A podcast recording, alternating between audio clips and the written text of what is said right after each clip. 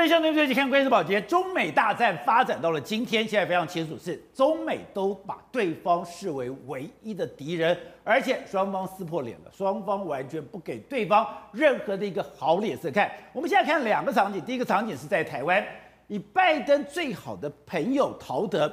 他今天来台湾以后，我们看到了我们的政府给他最高的荣誉，给他最高的一个待遇，甚至蔡英文总统还在自己的家里面、自己的官邸以家宴来款待。但作为他拜登正式的官方的特使凯利，你进到了中国要谈气候变迁的问题，照一下，哎，总统特使那是有官方身份的，你应该要更好的款待。没有，凯利坐的什么车？你看到没有？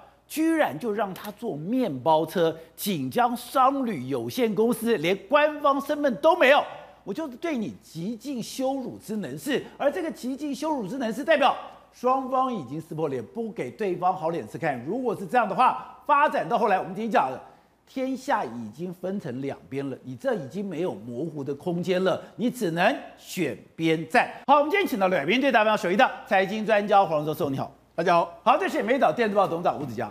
大家好，好，第三位是时评李正浩，大家好，好，第四位是资深媒体人回真，大家好，好，第五位是资深媒体人王瑞德，大家好，好，第六位是台湾国际法学会的副秘书长李廷辉，大家好，好，，So，，这张照片也太尴尬了，是。凯利作为美国总统的特使，哎，总统特使如朕亲临，是，结果你到了中国之后，居然我只给你面包车，没错，事实上我们可从很多场景可以看出来，美国跟中国现在的关系怎么样。中美国同时对台湾跟对中国大陆派出所谓特使，那你看这是凯利，凯利他到中国大陆去的时候，哎，下了机场之后，照理说国宾款待嘛，就没想到，哎，居然是坐这种面包车回到他们住的这个上海东郊宾馆，哎，连一个黑头车都没有，前面也没有什么引导车，也没有引导，大家就这样进去啊，就这样子了。好，那那他们坐他坐在这个位置上面，哎，显得哎孤零零的这样一个感觉。那你知道，事实上过去在哎，这凯利去看。造型像糟老头一样。对，那事实上我们去查一下，这个其实呢，租的这个费用也不会很贵，不会很贵。对，那等于是说，你看他这是哇，这个他们的信息就是一千两百块就可以租到这个，然后里面有几个座位，很多都是三十五个座位，其实就是一般般。我们那种高阶参访团，如果高阶的商务参访团就是坐这样的车子，就没想到中国大陆把你视为说啊，你就是高阶商商务的这个参访团，让你坐这个车是刚刚好而已啊。所以。美国总统的特使到了中国去，下了这个宾馆，哎，下了机场，是，居然是用面包车来接送。过去呢，可能国宾的或是特使的话，都用红旗系列的国宾车接待，现在完全没有这个规格。而且，那不但没有这个规格，你知道？中国媒体几乎只字片语没有提到凯利来这个地方，哦、完全不理他，他也没办法去见到任何的高官，只能够顶多见见到韩正，他也没办法进到北京去见这这个习习近平，不能去北京，都没办法，所以他的规格呢，等于是中国刻意呢，就是不理你的这样一个状况。而且我们看，当美国撤出阿富汗的时候，当时拜登讲，我们现在要全力的来对付中国。最近拜登也跟普京通上电话，虽然在这个过程里面。拜登一直在指责普丁说，你要干扰我们的选举，而且你今天在乌东生事，如果你敢有蠢动的话，我们会升高制裁的层级。但拜登最后还是跟普丁说，我们可以有一个会谈，我们可以有一个见面。你就可以看到，是你再怎么样子把苏俄罗斯当成敌人，你再怎么样讨厌普丁，你都要愿意跟他见面，你都要跟他通电话。可是习近平是现在没有见面，现在也没有在通电话，是所以相对俄罗斯来讲，对。他更把中国当敌人。没错，你看最近俄罗斯跟这个这个乌兰乌克兰的情势非常紧张了，美国都卷在这里面的时候，哎，拜登开始玩两面手法，他先给你大幅的制裁，哎，制裁你这个官员啊，制裁你这个公司之后，好像好像情势会拉高，但是马上他就跟普丁通上电话，就说啊，我们其实还是可以好好谈一谈的。所以就说到底这样。他跟俄罗斯的态度是可打，但是我要跟你谈。但是他跟中国大陆的目前的状况是几乎没有任何的沟通管道，几乎是完全不谈。连我的气候大使去的时候都被你冷冰冰的这样对待。所以显见现在的中美关系真的是如同凯利坐的面包车一样。现在几乎是中国大陆他他也不想把这件事拿出来提了，说没有规格可言。好，在这个没有规格可言的状况下面，刚刚讲天下已经两分了，是。天下天分二分之后。你非美其中，对，你没有中间的模糊空间，是，所以你就看到，当陶德来到台湾的时候，竟然他跟台湾的朝野政党的立法委员见面，见面的时候，他直接就逼问国民党的立法委员：“你们的九二共识到底是什么？”没有错，宝姐，现在已经没有所谓的中国跟美国选边站的这个问题。他要凡是你要加入我的这个阵营里面，我就会问的仔细，问的清楚。宝杰，陶德，陶德他是他是什么人物呢？他等于是形同是拜登在问你的意思啦。啊，所以他这样，他直接就跟六我们包括国民党、民进党，还有包括民众党等等的六位立委，包括蒋万安啊、王定宇啦、陈以信啊、高鸿安啊、林长佐，还有罗志政。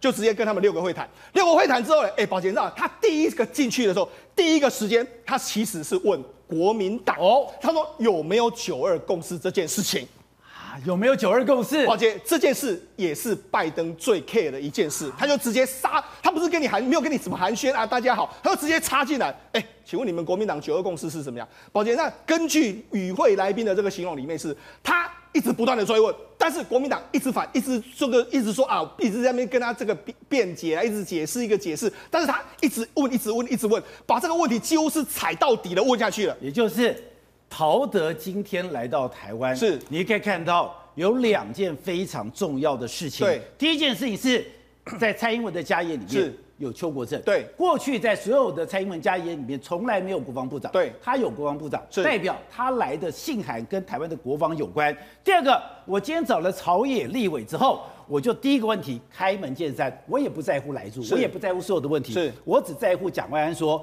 你要告诉我，你到底有没有九二共识？是，当蒋万安回答的时候，他竟然不断的追问，对，也就是美国现在对国民党有质疑，他今天来的问题来的就是他要测试国民党。是友是敌，没错。事实上，陶德这一次来台湾，我们基本上来说，就结论只有两个。第一个是说，他要搞清楚现在民进党你你所统领的政府里面，你的军队到底能不能战。假设真的要战的时候，你们能不能战？你有没有决心？对，你的决心是什么？我要问得清楚。所以为什么昨天晚上的与会来宾里面，你看国安高层全部都出席，包括国防部长都来了。他就是要知道说，哎，你到底能不能？因为我们知道阿米塔吉其实他本身就是这次来的一个美国前副国务卿，他其实对亚洲事务非常了解，包括那些国防事务他都非常了解，所以他可以充分的可能代表了美国跟我们台湾的沟通的这个状况，到底你能不能站？要不要站？好，这是他第一个直问民进党的事。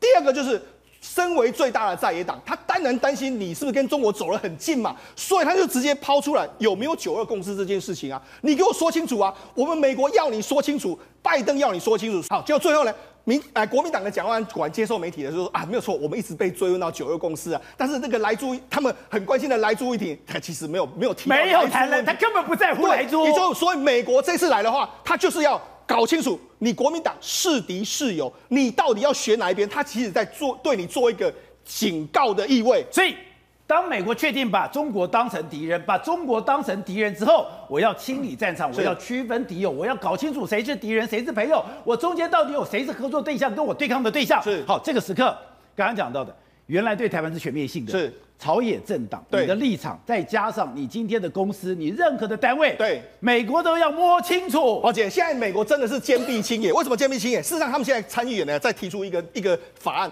这个法案是什么呢？他们就说要对中国的这个芯片制造 EDA 的软体呢，要进行一个非常严格的这个审查管制，全部转管制出口。宝杰，那是多重要吗？所以 EDA 这个所谓电子侦错软体，就是我在 IC 设计的时候，我设计完了之后呢，这个软体可以帮我说，哎、欸，这个我设计的到底是 O 不 OK？我可以帮你计算。可以 run，然后后来我去投片的时候，我可以节省我的成本。但现在美国直接就说，我把这个项给你堵掉，不能卖给中国了。堵掉说，哎、欸，他就说他这个方，因为我们知道这一次飞腾不是被曝光吗？他有两家用美国两家 EDA 的公司，一个是新思，一个是易华，然后透过台湾的四星 KY 下单给台湾的台积电，所以他现在他已经堵住了这个，对不对？他现在还要把这个完全堵住，所以他等于是全面的封堵。那有意思的是什么？宝杰大。这个参议员他们提出了相关未来对应的政策里面，它有一个第四点，第四点叫做什么？第四点叫做请国务院跟我们的商务部呢，跟台湾政府加强联系沟通。也就是说，未来你要防范所有科技可能透过台湾外流到中国大陆的可能性。所以他就哎，他已经直接写在美国他们参议员的可能未来的法案里面，他就直接把台湾政府已经框进来了。所以你台湾不可以刀切豆腐两面光，没有这回事。而且我就讲。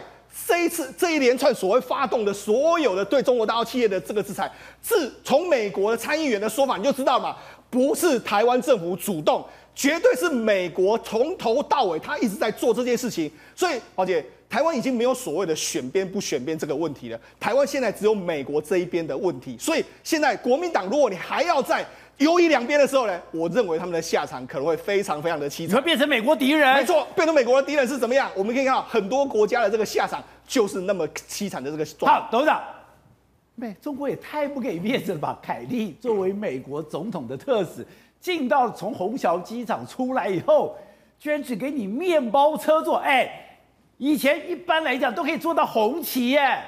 中国的规格是这样子的，他第一个他在接待的时候有接待官员。因为这个凯利非常重要，他为什么重要？他是美国拜登总统的特使，等于如朕亲临。你刚刚讲的四个字是对的，对，所以他等于在羞辱拜登，不是在羞辱克里。这是这是第一个，先讲清楚。第二个，他的规格是怎么做的？他的机场开始他就有红旗车的车队，叫贵宾车队，把重要的贵宾放到前面的重要的车队，是，然后后面的幕僚群是用才会用这些巴士。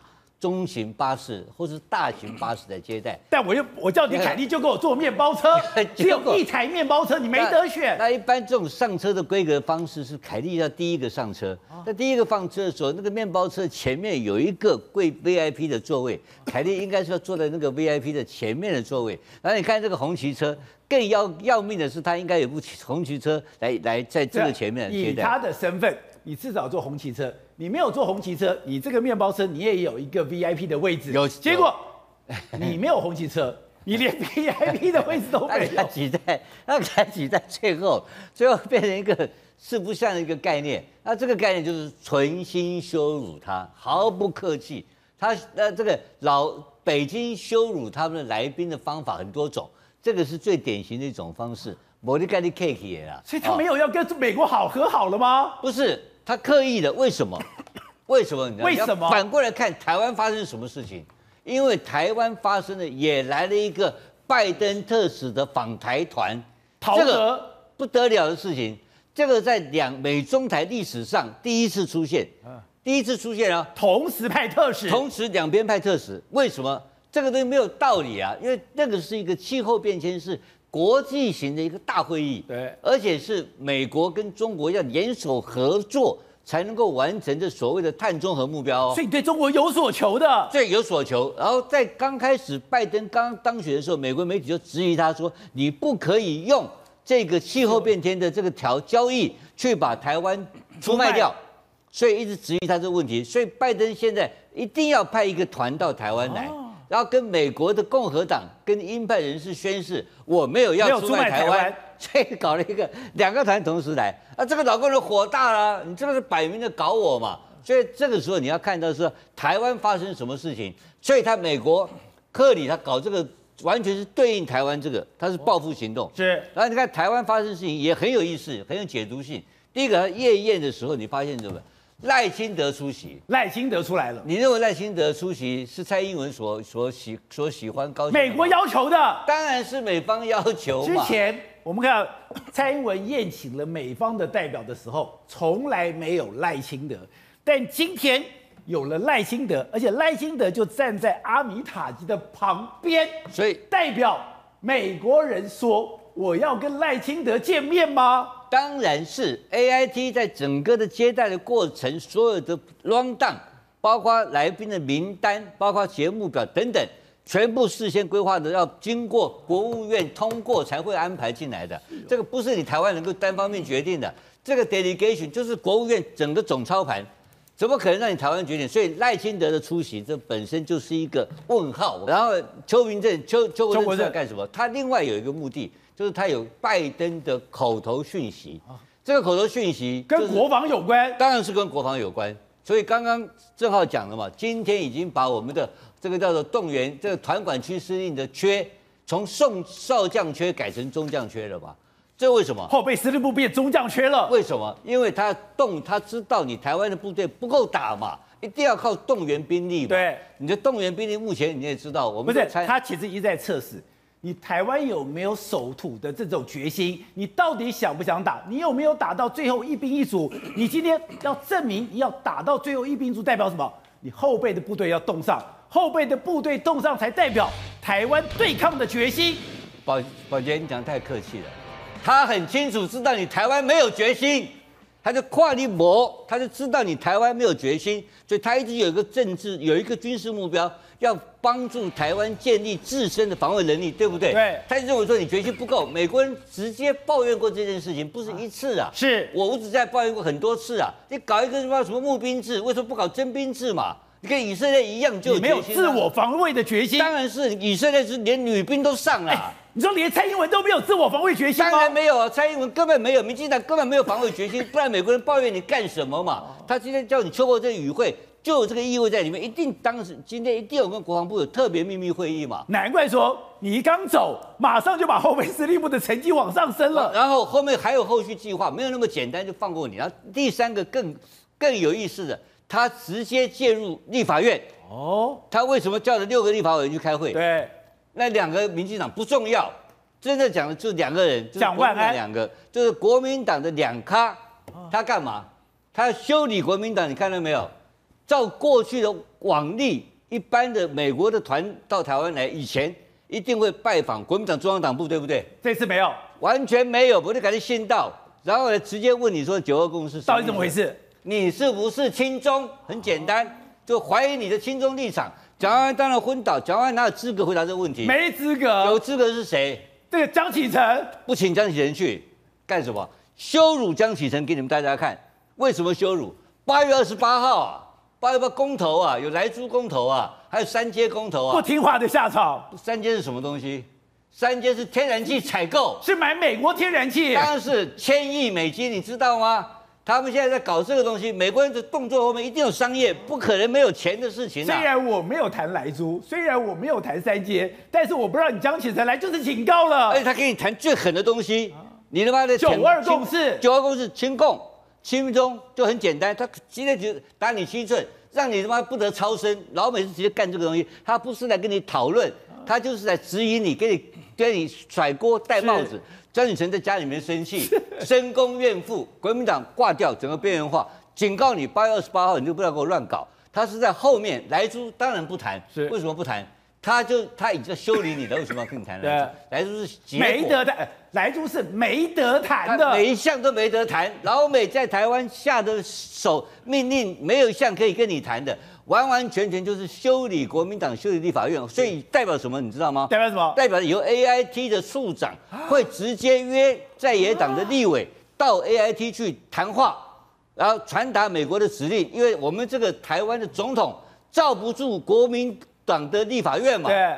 他因为因为我们的我们吵架嘛，吵到最后谁倒霉？美国倒霉。天天骂人，天天吵架，执询反执询，搞到美国买单嘛。美国告诉你，我不买单了。以后的在野党，我告诉你，我叫你来就来，直接介入，不会给你让你在野党，让你执政党在这边操盘操不下来。是，就是美国会直接介入台湾内政。好，体会，这两天真的是两场大戏就在我们的眼前展开。第一场大戏，哎，刚刚讲到的，今天美国的代表团也不是来一次了，来这么多次，蔡英文也在自己的官邸做了很多家宴的宴请。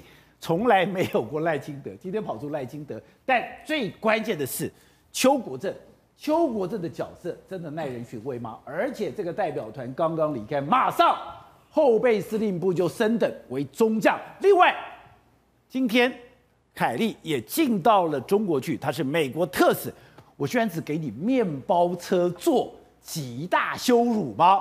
对。大国之间的外交动作、外交场合这个小动作啊不断啊，这代表说两国之间的关系怎么样啊？你可以看到哈，像上一次王毅到韩国访问的时候，给韩国的外长康金和哦迟到了二十五分钟，给他脸色看哦。那这一次呢，凯利到了上海之后呢，他明明知道说是这个。拜登的这个特使团，而且你知道凯利他在二零零四年的时候曾经跟小布希对决过，选过总统了，所以他曾经是总统候选人喽。所以对这个凯利来讲的话，而且又担任过奥巴马那时候的一个国务卿，结果你对这样的一个极尽羞辱的方式，而且现在他是代表拜登的一个特使，所以呢，刚刚董事长讲的没有错，是给拜拜登洗脸看了。但是你知道吗？其实凯利以前曾经也在东协的场合上修理过王毅，他修修理个王毅，因为曾经在二零一四年的八月九号的时候，在东协的外长场合上面呢，结果呢，凯利迟到了足足快两个小时。为什么迟到两个小时？本来约三点半，结果变成四点半。四点半见面的时候，五点才姗姗来迟。这时候王毅就告诉这个凯利说：“哎，你迟到了，我们等你很久。”对，他说：“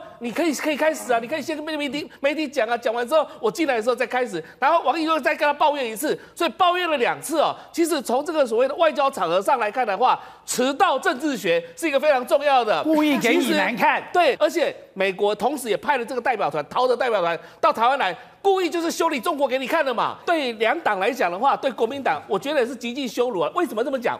美国从来没有在官方的场合上面告诉你什么叫做九二共识，或者是曾经去讨论过九二共识。简单讲，曾经很多记者到国务院去问美国的国务院的官员的时候，叫这个新闻发言人的时候，就问他说：“哎，这个九二共识呢，你美国是不是承认这个九二共识怎么样？”美国总是一句话叫做“九二共识是你们两岸之间的事，跟我美国没有关系”，从来不会去跟所谓的动到九二共识的东西。但是这一次不一样哦，这次亲自跑到台北来。问国民党说：“你们什么叫做九二共识？”刚提到了，在科技业、在半导体、在很多其他产业方面，如果你跟中国扯扯上一些关系的话，我美国就赶尽杀绝嘛。所以对国民党来讲的话，哎，你怎么可能在亲中？哎，你在亲中，你不再做亲美路线的话，我赶尽杀绝。再来，我看到对对绿营来讲的话，也是给予警告啊。什么警告？第一个，你军购还要不要再买？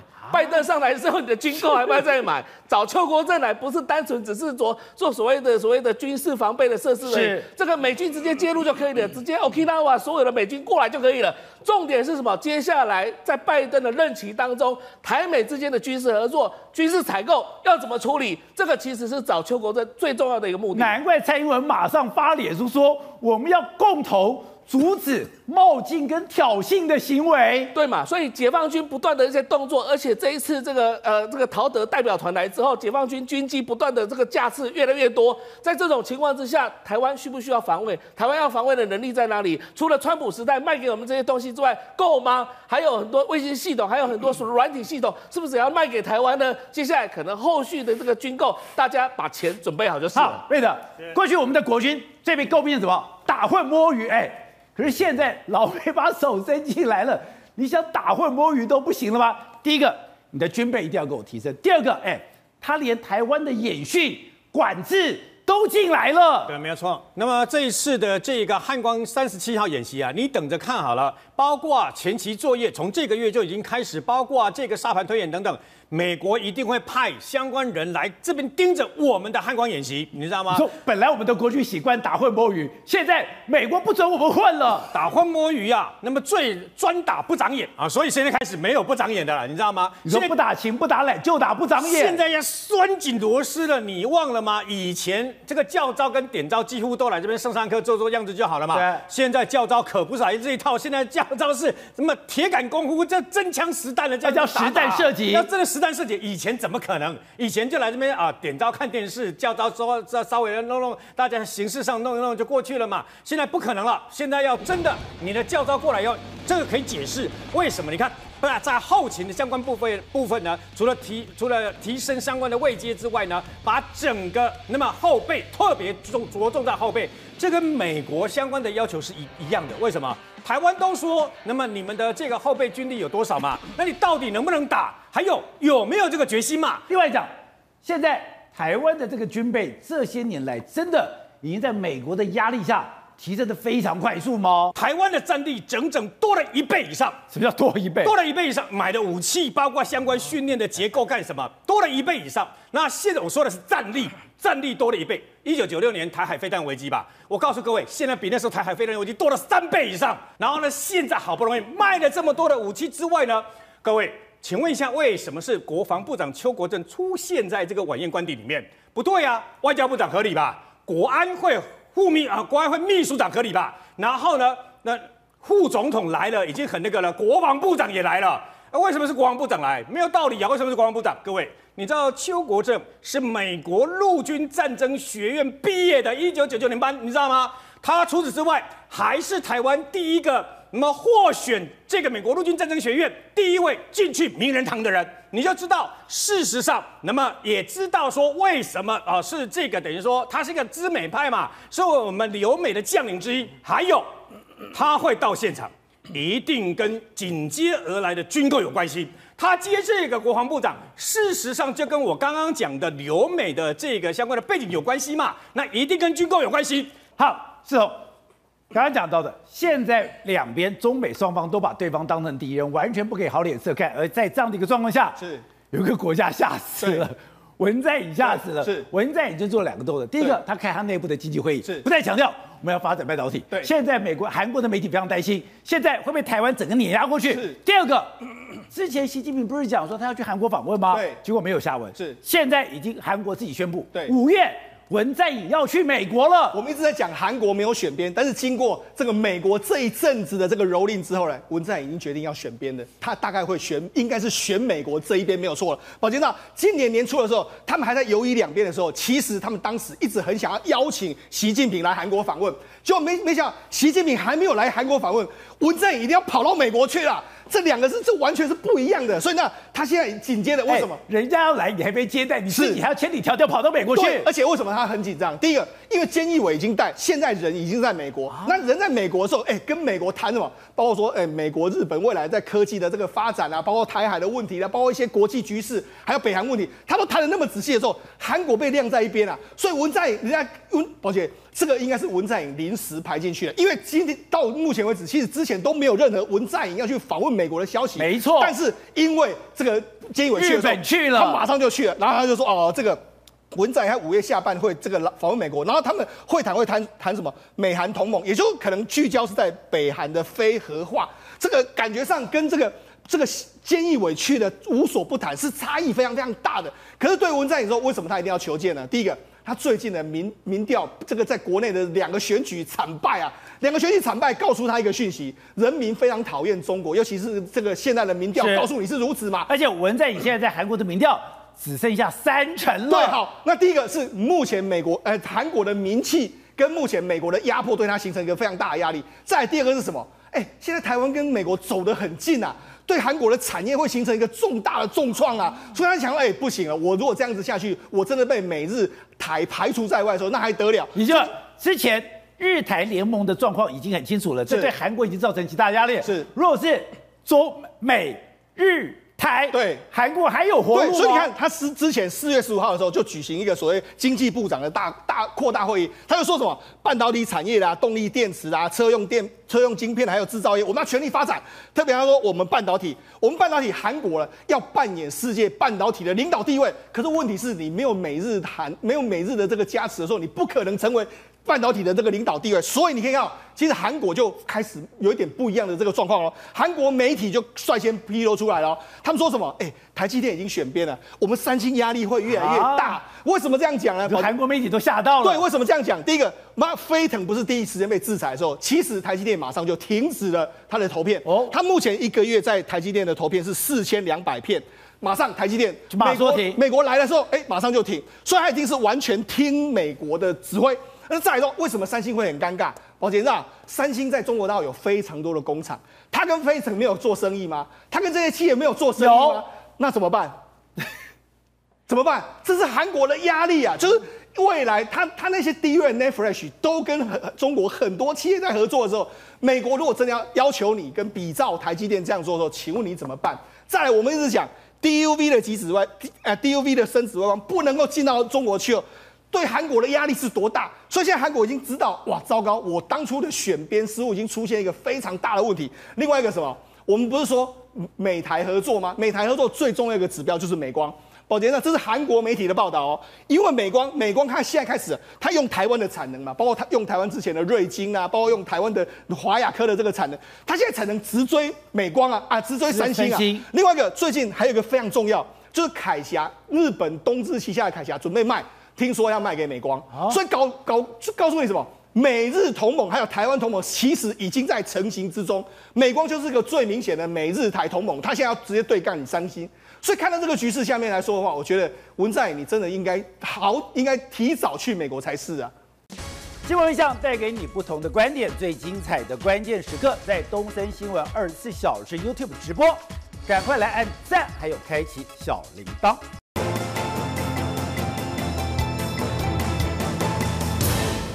过去美军对于台湾你要去建设太平岛有很多的疑虑，当时马英九觉得，哎，我要把太平岛的这个机场给扩大，美国说你不准，甚至做了很多的一个限制，但没有想到。现在美国的战略改变了，他现在看到南看待南海，看到看待台湾的状况不一样之后，太平岛居然一再的整建。他现在不但有飞机跑道，而且有港口，而且这港口是港中有港，这个港中有港可以停四千吨以上的船舶。所以正好大家非现在是反而是中国媒体非常担心，因为太平岛现在这样子整建，如果未来美军可以进来。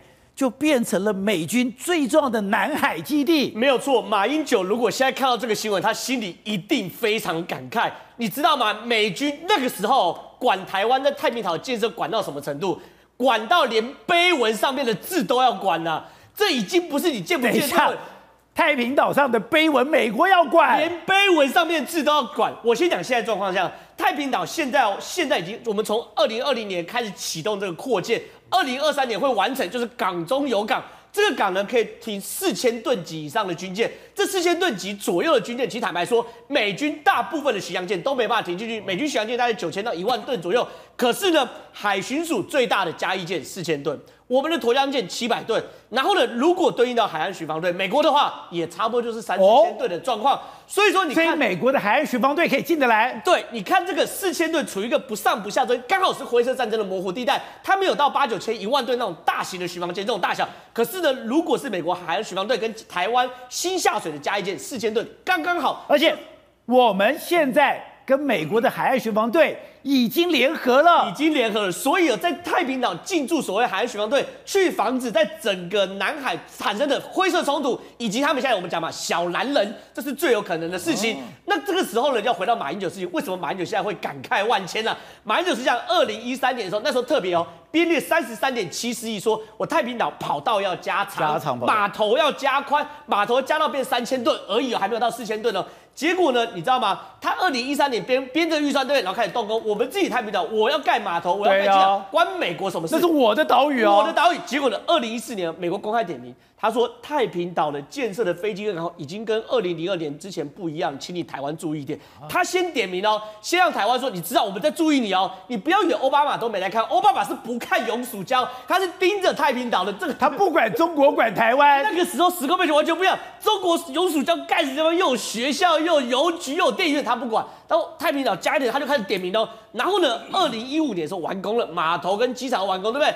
马英九就说我要去机场那边剪彩，对不对？”结果呢，梅建华那时候 A I T 直接说不可以去，马英九你不可以去。然后呢，除此之外，马英九不准去太平岛。除此之外，还有一个传闻，他那把那个时候国安会秘书长高华柱抓到纽约，抓到纽约的时候，同时见白宫跟白宫国安会跟美国国防部的人说，请你回头跟马英九讲，你不准去。结果呢，马英九原本要在十二月十二号他要去剪彩，对不对？无预警取消。无预警取消，然后派谁呢？派那时候内政部长陈慧仁，还有海巡署署长去。那好了啦，我人不去，我弄个碑文总行了吧？对不对？西里面哦有个很小很小秘秘辛，据说他原本把那个太平岛上面碑文写码头建设为岛上增加之面积，他但是讲码头建设嘛，美国对这有意见。为什么？你不可以说岛上有增加面积，增加之面积表示你在扩建太平岛。后来这句话被拉掉。所以说马英九那时候美国管这管到不是说管你扩建，我管到你连碑文上面字我碑文都要管，碑文上面字我都要管，一直到二零一六年一月二十八的时候，马英九要卸任，他终于他打定主意，就反正我都卸任嘛，国民党已经选输了嘛，我就是要去太平岛。那个时候发生什么事？A I T 的发言人还有国务院的副发言人直接说我对马英九的行为感到失望，然后呢也马英九这种行为哦无法为南海和平哦做出贡献。所以你看哦，前后对比差多少？在那个时空背景，难怪马英九跟美国撕破脸了。本来以为说马英九是亲美派、知美派，现在完全转变变知中派了。美国对他感到失望啊！哎、欸，这前后背景差多少？我平心而论，马英九早就被美国甩包了。马英九丢被被美国丢包，可是马英九做的事情跟现在的蔡英文有有有不一样吗？一样啊，一个都在扩建跑道、增加港口啊。那蔡英文做的更多哎。他把这个跑道啊，对，他还有做 RC 的铺面，还做了一个直立的码头，还把这个码头外面还做了一个提防，港中有港，哎，他搞得更夸张，哎，战略上的需求嘛，在二零一六年的战略背景。中国希望台湾什么亲美和中嘛，对不对？希望南海这边不要变火药库啊。可现在不一样，中美已经撕破脸了。中美撕破脸说，就希望你尽量去建设。所以我才说，马英九如果看到这个新闻，他真的会觉得啊，怎么差这么多？所以你看哦，今天拜登派了他好友过来，对不对？他给国民党是干嘛？出考题。请问你现在对于北中关系怎么样？可是跟民进党是什么？是收作业。他跟民进党的对付已经沟通很顺畅，他是出了很多作业叫民进党做，包含这个太平岛扩建码头是他的作业，还有后备军力，我们讲了嘛，后备动员署中将缺，这很清楚，他要求要国要。台湾人干嘛站到一兵一卒嘛？这已经不是为什么一直讲。他问你有没有守土决心？守土决心，因为现在已经不是讲说什么你现役军队有没有战斗力嘛？他谈的是后备嘛？后备什么是退伍的那些人要站到一兵一卒嘛？所以我们的作业是交了。哎，那等于说你所有的有生力量都要加进来，就是反正是个人都给我拿枪，就这样就那么简单嘛？你要这样子，美国人才会来协防你嘛？这是他们。不断的给台湾极限施压嘛，所以说你看一走，马上我们成立后备动员署中将缺，然后呢，直通电军哦，原本在参谋本部拉高提，直接归国防部直属。直通电军跟这件事有什么关系？很简单嘛，日本在干嘛？成立西南电子卫队，对不对？所以日本在做电子，我们台湾这边也成立嘛。然后呢，汉光演习七月，后备动员力量从一千人到八千人，负责什么？巷战啊，城市作战，不是做什么后勤啊，送水啊，什么救援，没有巷战啊。所以说这个东西讲得很清楚，拜登来都他的特使。对国民党来说，他要确定给国民党最后一次机会。我出考题给你，你考卷上还写九二共识的话，这一次对于蒋万安是一个最后考试。最后考试嘛，你考卷还给我写九二共识，等于是什么意思呢？你拿一九九二年的答案去回答二零二一年的考卷嘛？我拜登看到这答案，我为什么？我以前被叫北京拜登，我上任之后我都转弯了，你跟国民党不转弯，我一定把你国民党 get out 掉嘛？对吧？环球网哦，针对太平岛的这样的一个扩建，他特别讲。台湾当局对太平岛的码头建了又建，他是为了帮美国军舰停靠吗？对的，这个环球网呃这个问题本身是本身就是答案啊，啊，确实如此。因为太平岛我们在我们的国军或中华民国部队根本就不可能去护守太平岛，因为鞭长莫及，鞭长莫及，完全不可能。那这个逻辑只有一个逻辑，在美军其实也不需要在如果南海作战的话，他不需要靠岛屿作战。他不需要靠补后勤补给的小型岛屿哦，美军完全不需要，因为美军的航母舰队一出去的时候，它整个的这个大型的纵队已经有完整的作战能力，对，所以他如果跟中共如果在南海对决的话，他完全其实他不需要靠这种小岛。那我们这个太平岛建干嘛的？所以这就是有学问的东西，这两个需求很清楚嘛。第一个，我们最近跟美国巡防海海岸巡防队签的这个所谓的备忘录嘛，对，那签的这个备忘录的协议里面。如果是美国的海岸巡防队的话，他也需要，因为这个舰艇需要，因为什么？海岸巡防队就可以进来了。当然，因为海岸巡防队、海岸巡防队如果能够进入南海的话，情况会不一样。你记不记得这这两天还没有解除，就是菲律宾的渔船包围？那些小蓝人，那些小蓝人海上民兵，就第三第三海军在包围菲律宾的渔场啊的这些小型的岛屿，那这个怎么办？海军没办法处理啊。所以美军不可能处理这个事情的，他靠什么东西？海岸巡防队，海岸巡防队过来驱离嘛。他有这个充分的经验跟力量，可以冲破那几那几百艘船。对他来讲的话，就这个是小菜一桩。他跟那个那个呃，他跟那些毒枭在海上作战能力强太强太强了，所以他们可能有这个需要。所以我们跟他们已经签了这个协议。如果在这个需求的情况之下来运用太平岛的话，本身就有一个法律基础，因为这不是军事用途哦。第二点来讲的话，就是军事啊。如果真的海军要开始使用美国海军对使用太平岛的话，那就叫做战争的开始，因为军事因为已经是军事作战了。对，但那个时候就有一种可能性，你记得美军现在所有在对付西太平洋跟南海的作战，现在他要突破呃这个共产这个做解放军的 A two A two A D 是靠什么？靠滨海作战团。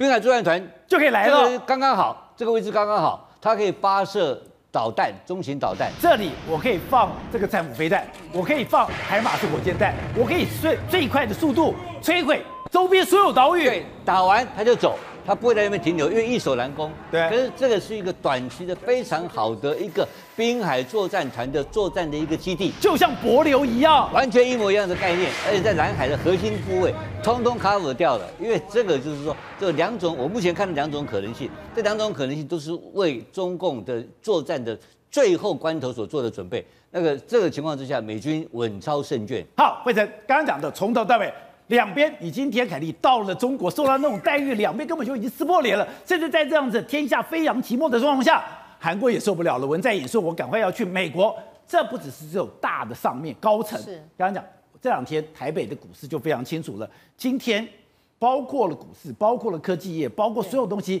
你只要怀疑说这些资源。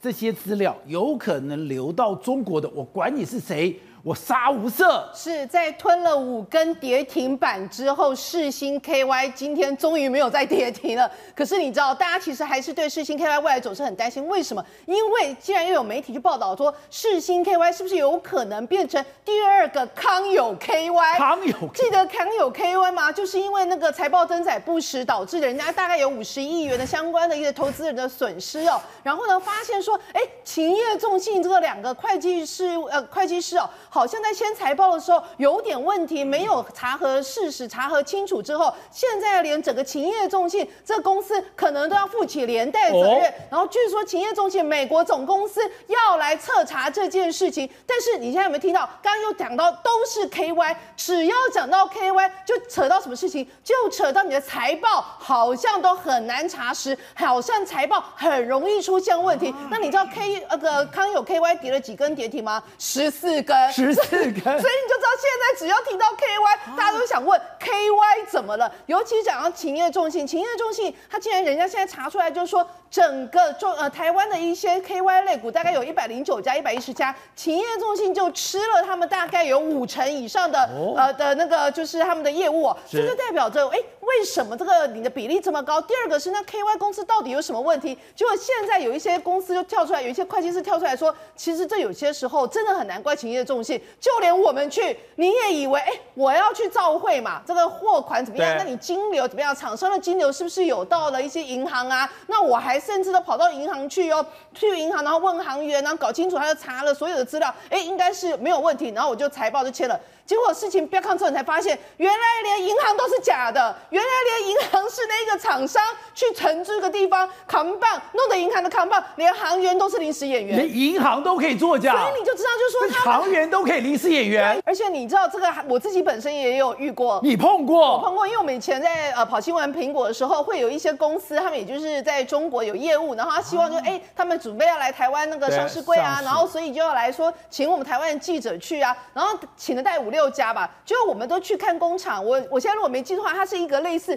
做烟卷的工厂。烟卷。对，然后它这个而且烟卷要来台湾 KY。对，然后它也很有意思的是，他带我们去看烟卷工厂，带着去看的客户是他们中国最大的卖烟客户啊。我们都去看他的客户哦，看了一大堆之后，我就觉得哪里怪怪的。后来我们就看完之后，他总公总公司看，工厂看，看完之后你就觉得有一个说不出来的怪。后来我就回饭店之后，我跟同业讨论，同业说，你没有发现一件事吗？我说怎样？他说你走去他公司总部，对不对？你没有认为那个总部应该成立只有一个礼拜吧？就是很新吗？很不是很新，桌上都非常空，啊、就是所有的员工桌上都非常空，可能只有几没有文件，没有档案卷宗。对，现在比如说你现在如果假设去你们东森的那个新闻部看，一定有很多人搞不好有小娃娃、家庭合照啊，一大堆很多东西啊。他那个公司非常干净，非常空，然后就觉得有点怪怪的。后来人家就讲到说，哦，这家公司可能也有一些问题，但是重点就在于，其实像我们这一种。讲难听一点，我们去去看一次两次，你根本很难知道这家公司的实际业务到底怎么样。所以后来台湾也有一个非常有名的一个公司，叫做那个呃呃，就是再生。那个再生这家公司也是 KY 公司，他们就是呃中国福建帮他做的是说废脚料，就是斜板的那个废脚料。本来开始在台湾上市的时候呢，股价还飙到一百多块，你知道？后来被隔一两年之后被美国的研究单位发现什么事情？包括它有五大疑点，那有什么疑点呢？说你所有一些假的交易可能有一些状况，你有 交易是假的，你有福报一些。然后第二个是包括你的那个你是回收下脚料的那一种，别人一般一般的那个营业营业毛利只有。有七趴，你竟然高达三十三趴，然后显然就是有一些福报的状况。后来自从那个美国调研公司去踢爆这件事之后，那股价哇自由落体跌跌跌，现在应该不到十块，所以你就知道很多 K A 股某一种程度上你很难到底它是不是地雷股，因为真的是天高皇帝远，你过去查的时候不一定能查出来。但是很有趣的一件事情是，你发现现在台股涨的就是什么类股吗？都是那一种深耕台湾，或者是说某一种层面，只要是中国在在那一方面，哎，看了比较比较惨的，好，希望台湾这边就会占到一些便宜。举一个今天最强的，有一个很强的一个类股，叫做钢铁股。那你想说，哎，钢铁股很强，那可能就跟需求很好啊，这没有什么比啊。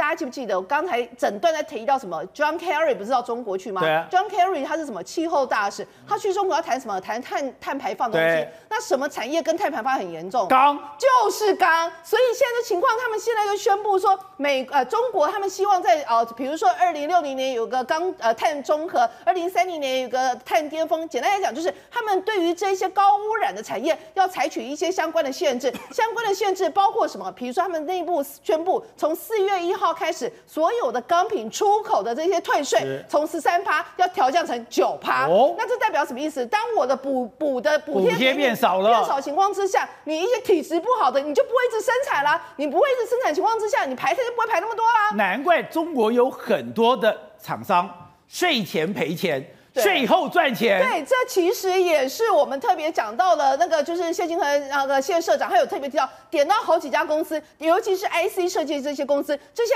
IC 设计的公司在中国，你看起来好像哎都都是赚钱，事实上你扣除掉那个补贴这个话，其实全部都是赔的。但是你不要说他们赔钱哦，他们的本益比在股价上的本益比是一百二十倍，两百百二十倍，非常夸张。所以你他们家你看，哎，台积电三十几倍，现在就是说贵了。所以，所以你就知道说为什么中国有很多。或者是 KY 股，你有时候会真的觉得，哎，好像搞不清楚它到底葫芦里面卖什么样。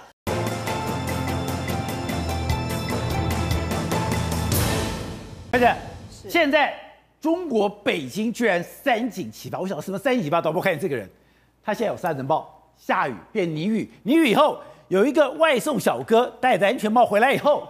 他居然变兵马俑了！他们就是开玩笑说，现在北京到处都可以见兵马俑，而且是活生生的兵马俑。这情况其实，哎，这很可怕哎！它其实才四月十五号一天，他就下雨，下雨之后发现竟然不是一般的雨哦，竟然是泥雨。车子摆在那边，一下子大概不到一个下午，他现在边开车，你就发现他整个那个挡风玻璃上全部都泥泞的一片，然后都很脏。后来就想说，白衣服上面下的也全部都是那种。很可怕，所以他们想说，其实这个情况真的很严重，而且他们因为这样，你可见它的那个空污的排放量的那种有多少，所以他们现在就说，其实这个根本已经是接近类似毒气了。其实这对空气环境以及对自己的自身的那个伤害都很大。这个车子不过是一天呢，你不讲的话，你以为一个月没洗，其实没有。所以空气中都是泥沙，都是泥沙，而且呢，这个沙尘暴夹带这个情况之下，对他们大家呃产生的影响性真的是很大，对健康造成很大的伤害。那除此之外，北京现在非常多的气候异常。你现在看到是什么？这也非常夸张。这是下午三点了，看起来跟晚上一样。然后狂风暴雨，如果你把声音放出来，那个雷打到你，真的会害怕。这个拍这个，哇，雷这么大声！那个视频拍这个视频的阿姨就一直说：“哎呦，好可怕！我的天哪，哎呦，好可怕，真的太吓人。”所以它有沙尘暴。他有泥浴，他现在还有巨雷，还有巨雷，而且那个阿姨讲的非常好笑，他就讲说，你知道天色马上黑漆黑，漆黑到我们的我们家这个太阳能的那个电灯泡，本来是晚上七点才会开，就现在就开了，所以我们就说这个气候异常的现象，真的现在在四月十五号这几天哦，在北京还有其他地方，天津也是一样，天津现在的情况也是在也是，你知道你以为是晚上对不对？现在是傍晚哎，这是傍晚，傍晚的时候突然之间雷电交加，然后也是狂风。暴雨，然后雨下得非常大，这样狂下了大概有一两个小时之后，天突然又放晴了。那你现在这看到的这个画面是内蒙古的呼和浩特，一样是四月十五号。他们就说呢，这个呃，他们摄影呢，他本来想说，哎呀，听说会有沙尘暴，他就架摄影就拍，短短的一个多小时，竟然拍到从本来还算清晰的天空，现在整个全部都是变成是黄天漫土一片哦，完全看不清楚。他们就讲说，其实这个情况，哎。好像越来越频繁，就觉得说现在气候异常的情况真的很严重。他为了拍这个，他的摄影机还要用那个保护膜给贴起来，不然的话其实是没有办法呃拍好的。另外一个就是在河北一样也是沙尘暴，一样也是呃就是一片黄澄澄，一片视线非常差。河北这个甚至连电塔都被吹垮了。那这样子的情况之下，其实沙尘暴带着风沙，你的风还这么大。对，然后你知道吗？因为这个其实你看，你有没有看到路上是什么？你们看到仔细看，那是一只牛哎、欸，竟然车上有牛，在路边竟然有一个牛，而且因为呢，就是沙尘暴，然后他们有那个牛舍被吹倒了，所以这些牛都乱跑乱跑，就跑到了马路上，所以其实对他们交通上也产生很大的一个危险性。另外呢，四月竟然飘起了雪，现在看到的是陕北哦，陕北呢，他们说宁夏这个地区呢，一些还有其他宁夏地区都切入四月的时候，十三号突然开始下起了呃呃风雪哦，而且这个雪。他边拍这个视频还讲到说，我本来这个苹果呢都已经苹果树呢都已经开花了，我去年的苹果树呢栽种情况很差，就没想到现在看起来你觉得美景很漂亮，但其实我的心里在淌血啊。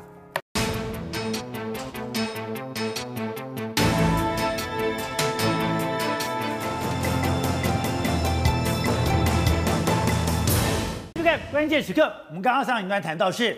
现在中美双方都已经把对方当成敌人，而且完全不给对方好脸色看。而在这样子天下二分，而且非美即中的状况下，美国当然干嘛？我要清理战场，我要区别敌我，我要搞清楚我到底谁是敌人，谁是朋友，而我的朋友能不能信任？所以我们刚刚谈的就是他到了台湾来，到了台湾来了以后，他就特别找了国民党的立法委员，找了国民党的立法委员，特别就问说。到底什么是九二共识？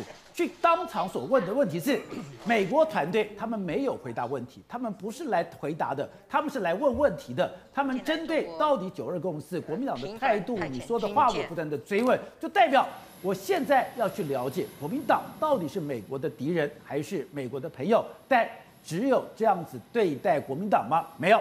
我们今天看到一个美日本的新闻，把我们给吓坏了。原来他对日本也是这个样子。菅义伟现在要到美国去，现在就报道出来了，美国竟然要日本交代一件事情：你的乐天集团后面竟然有腾讯的股份，腾讯在整个乐天集团到底扮演什么样的角色？会不会影响到乐天集团未来的一个发展？特别是乐天是。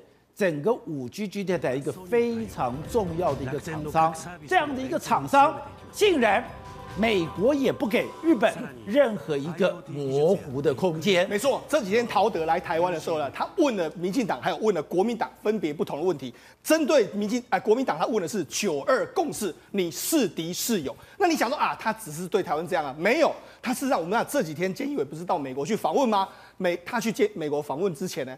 他要日本政府回答一个问题。哦，这个问题就是说，你们的这个第四大的电信公司乐天呢，它旗下有腾讯的股份，那腾讯呢跟你们这个乐天呢是什么关系？是。你给我说清楚讲明白。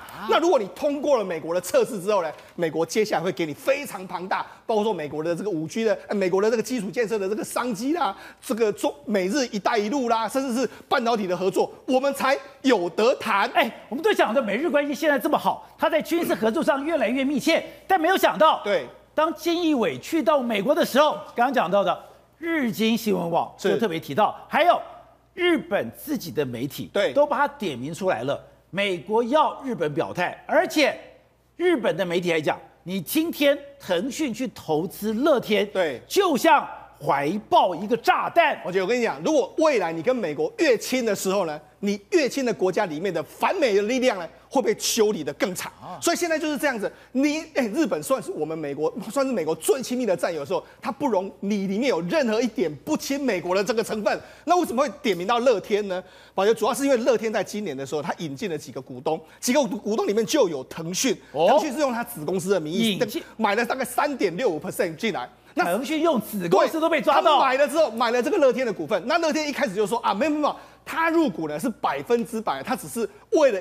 要负责所谓金融投资，他真的我们签这个里面的约都签得非常清楚。他不会介入我们腾我们乐天的这个营运，那同时他只是做简单的金融投资，他也不会进入我们的董事会，也不会有任何的这个这个董监名单都不会有，所以他真真的就只是投资。可是问题是美国还是不放心啊？美国为什么不放心呢？主要原因就是在乐天这家公司。宝杰，那目目前的日本的电信公司，包括说像 NTT 或是 TKDDI，甚至是 SoftBank，他们都已经加入了美国的干净网络，就是乐天没有加入嘛，就是因为。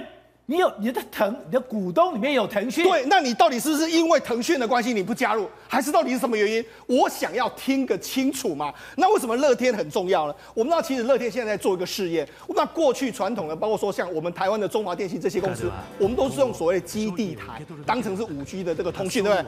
乐天它是唯一用网路，也就是说我用各地方所建的网路呢，还有不论是公营私家网络，我把它串起来，它是一个所谓的五 G 网络的开放平台。那这个如果测验试测测验成功的时候，它未来会可能会颠覆目前五 G 的产业，所以美国很在意你这个乐天的这个发展。问题是你里面卡了一个三点六五 percent 的腾讯的股份在那里，这样不行了，让我非常的担心。所以宝杰，那这个这是日本的这个新日经新闻报道出来的，他说的内容是什么？宝杰，那他说的是从三月中开始，你入股之后呢，三月中开始，美国就要求你说明。所以当时美日本的安国安人员已经。到了美国很多次，持续跟他说明清楚。日本的国安人员还去美国说明，说得非常清楚之后，后来日本政府还说啊，我们有二零二零年有签一个叫做外外汇和对外贸易法，我们会用这个法呢，严格的来监控这个乐天的这一项投资。问题是美国还是不还是还是非常担心啊，他就非得要你这样亲自说明清楚，不要跟我打哈哈，你不要跟我说啊，我们会这样子，我要你亲自说明清楚。这就是这次陶德来台湾的意义是业务面。现在美国都是要直接跟你问清楚、讲明白你的态度是什么，这样我们才能够合作下去。所以日本的媒体就怎么讲？如果这样子发展下去的话，美国已经警告了乐天，你就不能贩售 iPhone 的这个手机，甚至你这个高额的投资，他们用什么？用毒馒头来形容。对，所以你就知道说，现在美国是坚壁清野的一个态度是相当相当的明确。好。那除了这个之外，宝杰，但是问题是日本里面还是有很多企业，它现在在两面两边讨好啊。啊这个两边讨好最明显的意思就是 Uniqlo 嘛，啊、这个这个迅销公司嘛。宝杰，那他原本认为说啊，我这个赞成，因为迅销公司。不得不这样说，因为他们还有这个无无印良品，他们占整个中国大陆占他们营收比重都是三成以上。所以在第一个时间，你看，比如说无印良品，他说：“哎、欸，我们还用新疆棉呢，还，还用新疆棉，他还直接就给你标出来，就是新疆棉，还标出来就是新疆棉，我们用新疆棉。”就那样，他标出来之后呢，哎、欸。结果没想到，人家以为说他的因为业绩不会受影响嘛，就没想到他的股价反而出现一个暴跌的这个状况。因为为什么？因为境外法人对你开始投下一个不信任的这个票。另外，包括说这个所谓 Uniqlo 也是一样，你以为哎、我说我用新疆棉表态这个支持中国之后，哎、欸，没有，他在海日本的股市里面的股票也开始出现一个暴跌的这个状况，显示什么？外面的法人、外面的投资人是不买你的单呐、所以。美国是这么无情，是美国这么残忍，是连日本都已经对美国摇尾乞怜，对，已经这样子完全的顺从，对。可是我对你有任何的质疑，我照样杀无赦。对，那你知道卖那些股票里面来说，当然很多都是外资，然后外资是什么？外资就是美国外资，他就故意修理你嘛。所以那时候其实美国是用这样的手段在修理日本。现在日本的媒体为什么这么在乎？是因为拜登已经丢出二点四兆美元的这样的一个大基建，没错，而。日本的公司已经传后了，准备好了要去大赚一票。如果被美国封杀在外面的话，是钱就没了。没错，事实上。相对于日本很多企业是摇摇摆两边的时候，其实日本政府是很明显的告诉你，我们在中国市场还有美国市场的这个两边选择里面，我们要选择美国市场。你看这是谁？菅义伟他投诉《华尔街日报》，他说什么？日本在太平洋通向成长和稳定之路，他是主张绿能，所以绿能是什么？绿能就是拜登要做的事情嘛。哦、所以也就是说，那拜登的气候政变迁政策是不是会为日本公司带来扩大商机嘛？所以。摆明了，他就是要抢美国的商机。另外一个是什么？拜登现在不是在做基础建设吗？日本的媒体也统计出来，大概从两千零一、两千二十年开始之后，很多日本的，包括什么三菱重工啦、关西电力啦、什么旭硝子一大堆，他们全部都到美国去投资。哦，也就是说，他们现在也是要抢美国的基建市场、美国的绿能市场。所以过去所谓什么中国市场，现在菅义伟跟你讲，我们要选的就是美国市场这一边。所以说，中国市场虽大。那现在美国的市场更有爆发力。对，那爆发力在哪里？第一个我们就讲嘛，事实上现在美国要开始做核核电厂，核电厂可能在未来美国也会把它视为是绿能产业的一部分。那到现在很多，因为我们知道日日本的这个哎美国的核电厂过去几年，它都很多都卖给了日商，包括日商的东芝啦、日商的日立啦，其实他们做这个所谓核电厂的能力比美国还要好。所以呢，现在反而是美国的美国的核电厂里面，日商开始来盖，日商要去投资核而且电厂。日日商盖的呢，因为现在美国是比较倾向盖所谓的中小型，就是小型的一个核电，可能就是区域型的这个核电厂。哎，这个恰恰刚好就是日本最厉害的。所以你看日本，你看这个呢，日本的开始 small nuclear plant，那就是开始日本开始在盖。甚至你看你中控中心啊，很多全部都是日本帮他打造的。那除了这个之外，我们讲绿能的，除了核电之外，还有一个非常重要，就是说风力发电。那么风力发电的时候呢，这家有一家公司就跑出来，这个叫做东芝。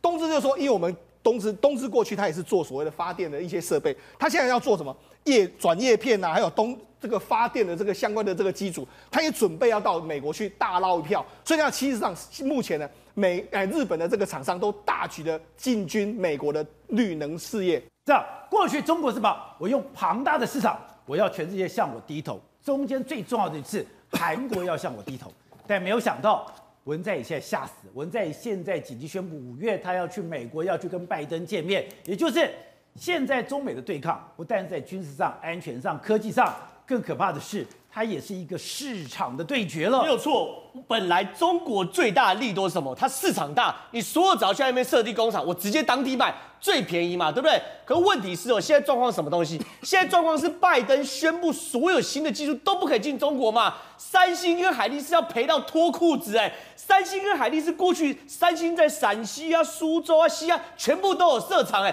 它跟台积电不一样，台积电是一时一时设一个厂，可是三星是全部都设厂，而海力士哦，几乎在中国要压身家那种概念的，海力士直到二零二一年的一月三十号还宣布，他要把他的八寸机械厂大量全部迁往中国，因为中国在地都有这样的需求。那重点来了，你如果中国厂不可以拿到深紫外光机的话，那你这八寸机厂全部报废。那我这东西，我本来是要赚你的钱，我在那边设厂，我当地制造，当地卖。可我如果在你这边设厂，搞得我连深紫外光机都拿不到。我不讲极紫外光机，我讲深紫外光机，十二纳米、十八纳米、二十纳米那种以上的。现在连 DUV 都不卖给你了，都不卖给你的话，那我这些投资几千亿、几千亿的打水漂，这东西难道不会担心吗？而且哦，所以美国在打这个贸易战的时候，也要掐死你的经贸喉咙。当然是这样子嘛。你今天说我效忠你，我效忠你，为什么要效忠？我效忠钱而已嘛。那你效忠钱的大前提是我让你没钱赚，你就会效忠我了嘛。所以哦，为什么现在是韩国的媒体说三星跟海力士很紧张？原因很简单，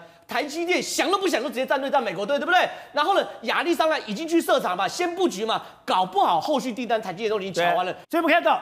飞腾透过世芯买了台积电的股票，这个事情一爆出来以后，台积电马上停产，就是你先飞腾的这个晶片我不卖了，一点都不能失嘛。台积电这边做的是非常非常明快的。两年前张忠谋就说，今天台湾的晶片会变地缘政治的核心嘛。可是你三星还在左右摇摆，你海力士还在左右摇摆，没关系，美国一刀切，你抱歉，你所有投资都打水漂。所以现在谁压力很大？文在寅压力很大。文在寅的民调是每一周。都在掉啊，每周都每周都在掉。盖洛普是固定去做文在寅的民调，去年呃上上个月三月哦，三月的第三周的时候，他民调只剩三十七。第四周的时候剩三十四，四月一号最新的剩三十二趴，它的不支持度是五十八趴这么多哎，所以说你看哦，像董事长这种民调大行家，看到这是什么？这叫喇叭啊！如果出现这种大喇叭口，代表什么？你支持度一直往下滑，不支持度一直往上喷，这政治人物就已经否定到六十二了。对，政治人物坦白说，命都去到一半，没有政治人物希望看到这种喇叭型的民调，除非是倒灌，你支持度往上飙，不支持度往下降。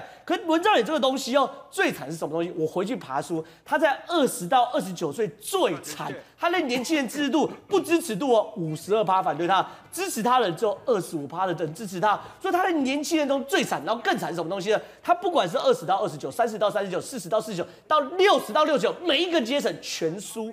他韩国瑜好歹老人家还赢哦，今天文在寅是每一个阶层全输，他唯一近一点就是四十到四十九，稍微近一点，可是还是输。所以你今天文在寅现在他的亲中政策完全崩溃了，完全崩溃。难怪他要急着去美国。我在商业上崩溃，我在民调上崩溃，所以哦，现在最先讯息什么？文在寅要去美国了，他紧跟着谁的背后呢？紧跟着他日本哦，访完之后呢，他马上就去，菅义伟去完，他马上就要去。为什么？很简单嘛，你今天在商业上已经被台湾抢得先机了，可是你如果连政治上都被日本抢得先机的话，那你永远都是别人家的孩子。所以有，今天白宫发布新的讯息，重讯。今天文在寅哦，要随着菅义伟去完后，他就去，而且他认为他们讨论的也是关于这个所谓的中国啊、西太平洋这个部分的国防安全的部分，所以文在寅哦，可能越来越压力会大，而且某种程度，我认为韩国韩国嘴巴虽然硬，可某种程度有水面站的味道，因为习近平不去韩国了。哦，原本习近平是要访韩的哦。对耶，哎，之前王毅去了韩国，要谈的就是文，哎，就是习近平去访韩。现在居然是韩国去不了了，文在寅还要跑到美国去。现在最新的消息是，韩国的外长跟中国的王毅达成共识，要在疫情稳定后才去推动习近平访韩的安排。你都知道，疫情这次在现在这个术语就是借口吧？你今天讲疫情，哎，你都要去美国了，习近平不能来。对啊，这就是借口嘛。那今天美国人来台湾，我们难道没有疫情的问题吗？现在反正什么事都当疫情当借口，我不想跟你见面，我说疫情不方便出去吃饭而已嘛。这就是这样的。可是事实就是。今天文在寅要去美国，而习近平还不能去韩国嘛？这就是整件事情的结论。而且有现在整个韩国民间声浪反韩情绪到什么程度？反中情绪到什么程度？我讲嘛，文在寅支持度最低的就是二十岁到二十九岁，就是年轻人。他低到什么程度？来，我们看这个、哦，这个画面，这个很扯啊。这是一个中国制录的的的影片，叫做“自嗨锅”。这个这个产品叫“自嗨锅”。自嗨锅。他那个自嗨锅，他制录谁呢？宋仲基，他花了一千万哦台币哦。他说他强他强调，你这个影片哦，我要制录，我给你一千万，一千万的其中两次要宋仲基拿着这个自嗨锅吃，然后另外两次下就是这个影片。宋仲基拿着这个锅去吃拌饭的画面没有错，然后他有规定了一千万呢，两次宋仲基吃这个自嗨锅哦，两次呢单独出现他没有问题，结果呢，你知道他们敏感到什么程度？结果呢，敏感到他们这一千万不赚了，钱都收了。契约都谈好不赚了，为什么？因为这个自嗨锅是中国品牌，可里面装的是韩式拌饭，他们担心年轻人反弹，说你是不是在跟我讲拌饭是中国人发明的？你说两国之间，每每刚刚到到这种程度，哎，是哦，到这种先、欸，我不但是让你的戏剧下架，不能再继续上映，连。你的置入都不敢让你露出了，没有错，非常非常夸张。然后呢，现在韩国还有另外一个戏剧叫做《我的室友是九尾狐》，这个也很有趣，因为呢，这个是爱奇艺哦首次制作韩国的原创作品，这里面某种程度也有统战的意味，因为是爱奇艺是中国的企业，对不对？他去做韩剧，然后请韩国明星大量的中国资金去进去，然后里面就不经意的出现那种中国的元素啊，中国的东西。结果呢，你虽然中资金哦是爱奇艺的，对不对？结果呢，他们。要出来之前说不行了，你要把所有中国元素全部剪掉，不然你在韩国真的这投资真的不能上来，因为有，你以为朝鲜一点中国元素都不行，一点中国元素都没有，而且哦，像这个东西哦，它还有卖 Netflix，还有卖台湾哦，它还要求台湾这边哦先全部全部也剪掉，不可以有中国的元素。所以哦，你以为之前那个朝鲜驱魔师，我们之前跟大家讲过吗？朝鲜驱魔师因为一场晚宴里面有中国的菜肴，而朝鲜驱魔师只播两集就下架，对不对？那不是偶发事件，而是整个韩国的年轻世代。确实，对于中国弥漫着不信任而且讨厌的情绪，而且这不过才几个月的时间，几个月的时间。你这样看哦，今天如果说我的同呃同事有九尾狐，我今天的朝鲜驱魔师，我在做的时候一定没有这样的氛围，就是因为没有这样的氛围，我才敢做这样的一个决定，我才敢做这样的置入，就没有想到风说变就变。变到你措手不及。其实第一个就是这一两年来，因为疫情的关系，年轻人影响最大嘛，对不对？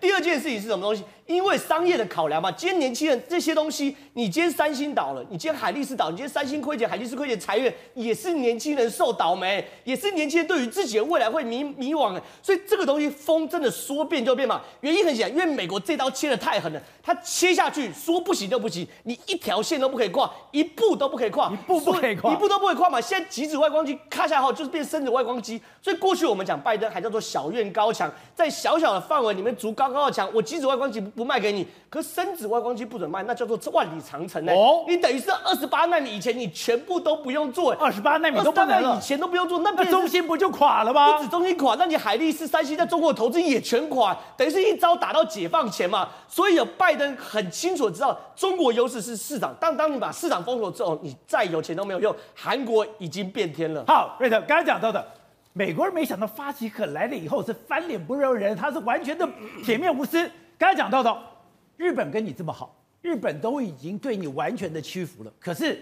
我只要怀疑你的厂商跟中国有关系，我只要好继续怀疑说你刀先豆腐两面光，你继续要中国的市场，我这个刀，我这个质疑还是会对日本下降，对台湾也是这样。台湾不要讲，陶德直接来问国民党说，你九二公司到底怎么样？对，不用讲说你今天台湾的公司，你到底有没有把我技术留到中国去？今天更夸张的是，我们俩的好朋友范立达，他就是爱奇艺在台湾的一个负责人。他居然被调查局约谈了。对，没错。那么昨天呢、那司令地检署指挥，那么调查局台北市调查处呢，直接搜索跟约谈，包括这个爱奇艺在台湾以前的这个呃代理商叫 ODD 娱乐代理啊，跟这个施翠明科技公司两家公司，并且约谈。那么哦哦，这个 ODD 之前的董事长范立达，哎，也就是我们之前在媒体都专门跑司法，对，而且你知道吗？他就专跑调查局，你知道吗？他专跑调查局啊！昨天大概是他百感交集，因为是他第一次，竟然是用这样的身份进到调查局去。然后呢，那到底是怎么回事啊？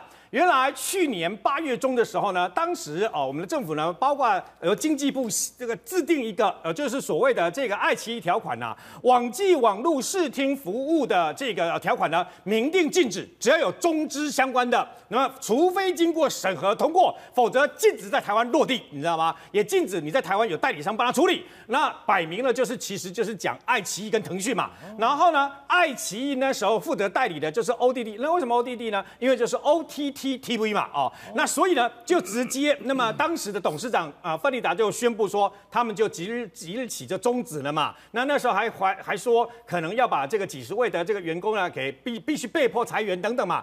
那昨天为什么突然间进行这个搜索的动作？对，为什么？听说带了带走了一些这个，包括呃 ODD 啦，包括施翠明啦，这个科技公司啊，他们相关的文件，还有包括电脑里面一些 email 的一个这个电电电脑的这个等于说资通的这个往来啊。不是，他们不就只是代理中国的戏剧而已吗？因为现在检调单位怀疑哦，检调单位怀疑啊，你的 ODD 这家公司不是啊终终止代理了吗？对。但是你知道吗？为什么去搜索这个叫施翠明科技公司啊？施翠明科技公司是去年六月才成立。那么当时他的负责人，事实上呢，叫做何美庆，是 ODD 公司的高层，你知道吗？那后来变更，变更，也就是在昨天，那么约谈搜索里面，其中一位叫做赵善珍，就是 ODD 以前的员工，所以他现在怀疑。你说你代理，你这个 ODD 代理终终止代理的这个呃所谓的、呃、这个爱奇艺对不对？你是不是用另外一家新成立的这一家施翠明，把人转到那个地方去，那在从事私底下代理的工作嘛？现在要调查这个，回成刚刚讲是美国现在也是对日本施压，而日本现在的媒体非常生气，是你要划清楚腾讯跟你这个乐天之间的关系，因为刚刚讲到的。现在日本也非常强的感觉，就市场上，中国是大市场，但美国更是庞大的市场。是美国日本，日本已经准备好了。不能让这个煮熟的鸭子飞掉了。是，现在你知道日本已经参与美国的二点三兆基础建设里面分食这个大饼。目前已经确定的是，他们有接到最高二十二美元这个地铁车厢的一个订单哦。啊、而这个地地铁拿到地铁车厢订单了，而且这个订单呢高、哎，所以拜登搞基建是真的，是真的，而且这一招真的可以把日本这个国家也都吸引来了。我们知道日本其实过去这一段时间积极。在欧洲啊、欧洲啊、澳洲啊，还有甚至东南亚这边去抢这个高铁的车厢的一个订单哦，跟中国在进行一个 PK。现在他夺得先机，已经先取得了这个呃美国的这八百辆这个高铁、地铁的车子的这个订单哦。然后他们预计在二零二四年这边要进行一个交货。那你看这个这这个高铁这个车子非常厉害的一件事情哦，它的这个虽然是又吃电池，但它吃电池的速度已经可以变成是非常快速。以前的这个相关的高铁或者是这种地铁，可能上面还需要有一个电杆的去支撑它，但现在变成是他们可以做到承载量没有问题，但是可以变成纯吃电动电池所以。我不用那个线上那个电轨，是我直接用我车子里面的电池，我就可以跑了。对，所以要做到这一步，你有几个重点。第一个重点是你车子的车体本身要够轻。第二个，你虽然是够轻，但是你是载人的，所以要够坚硬。所以要又轻又坚硬的情况之下，你才可以变成纯吃电池。在这种情况之下，你就知道日本对于他们这个后面所有的，包括你电池、锂电池这个掌控，都全面性掌控。所以我们现在刚刚不是提到吗？日本现在已经是五十五家企业全。部携手要建构一个日本队，他们可以说是从上中下游全部包裹在一起，因为他们很清楚知道，现在不是我们两个私底下竞争，现在完全就是以国家队对国家队的进行 PK，不够就是不够啊，所以才要彼此俩等包队，你有什么我有什么，大家才能串合在一起。你观看这个五十五个目前所列出来的一个国家队，在有色金属方面，像是呃铸有的金属矿山这个部分就是他们的强项，还有包括三井金属这个部分，他们也有。在澳洲这边有取得，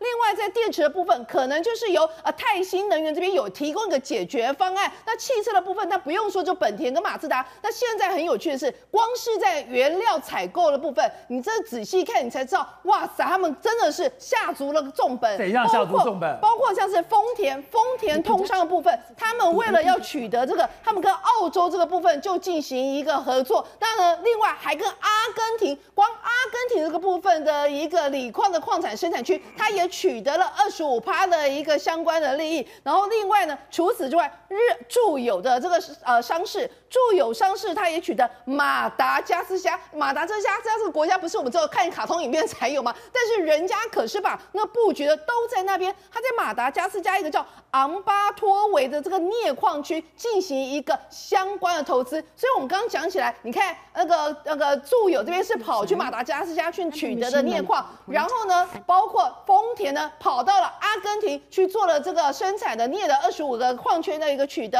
另外还有包括澳洲，所所以你就知道他们现在已经不是各个企业单打独斗，而是每个你这个企业有什么，哦、所以我们在讲日本商社行遍天下，日本商社行遍天下的时候，它是单打独斗，它各自掌握了一些矿区，各自掌握一些能源，但是中国是用国家集体力量，现在。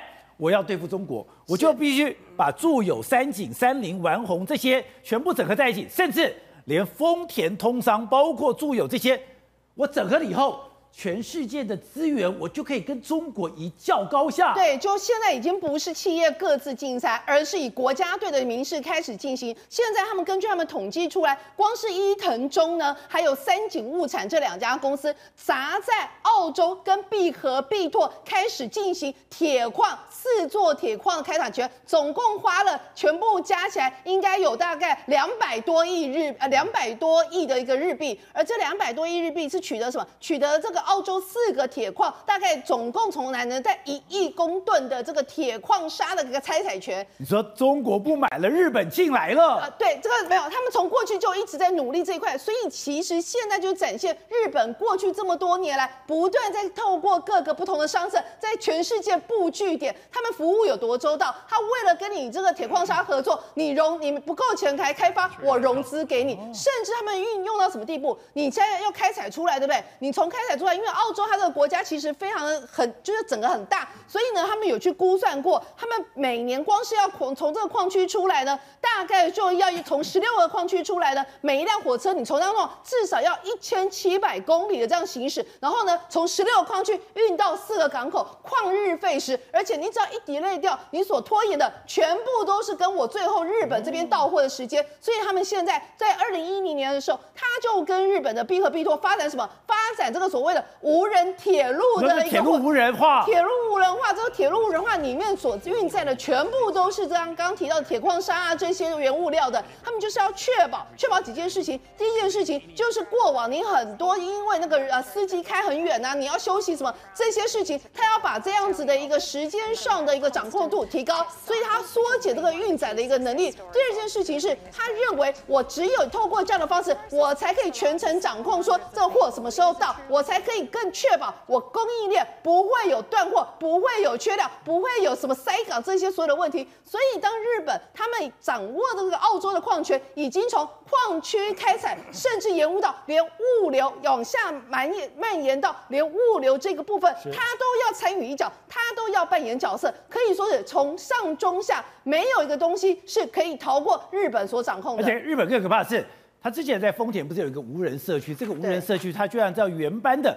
搬到美国去，这个其实让我们看了也是觉得非常的吃惊哦。就是他们本来在之前讲过这个叫个编织城，他们要打造一个智慧城的计划，没有想到他们这个智慧城计划已经要漂洋过海来到美国这个部分了。最主要是丰田他们宣布呢，他们要在呃美国这边投资一个叫 New World 的这家公司，而这家 New World 这新创公司是干什么？其实就在做，你看到这边，它就是呃无人车、无人货车的一个送抵。你像他们现在达美，这已经进行。当中喽，已经达美乐跟其他的一些公司可以送货了，可以直接送货。你看，他就是比如说你订了达美乐，对不对？好，达美乐现在出货了，出货他这个从他们这边，然后直接就把那个呃披萨放在这个车子上面运出去。结果呢，里面完全没有司机，没有任何人，你只要弄一弄，然后可能就设定好之后，你只要把披萨放下去，这辆车它就会开始执行任务，它就会开始自己就送去，就完全去送。你看，它现在就是空拍这个披萨，所有的呃这辆无人车，它经过的所有送披萨这个路径，它就是要告诉你说，我们现在已经可以做到 GPS 这个相关的跟踪，然后用户可以随时在他的视频上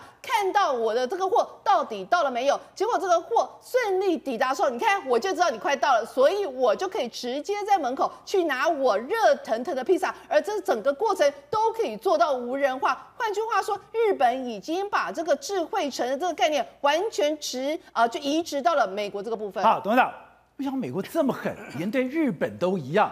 我只要怀疑你，你就要把话给我说清楚。所以现在对美国来讲，只要我认定中国是我的敌人，中间现在已经没有任何灰色地带。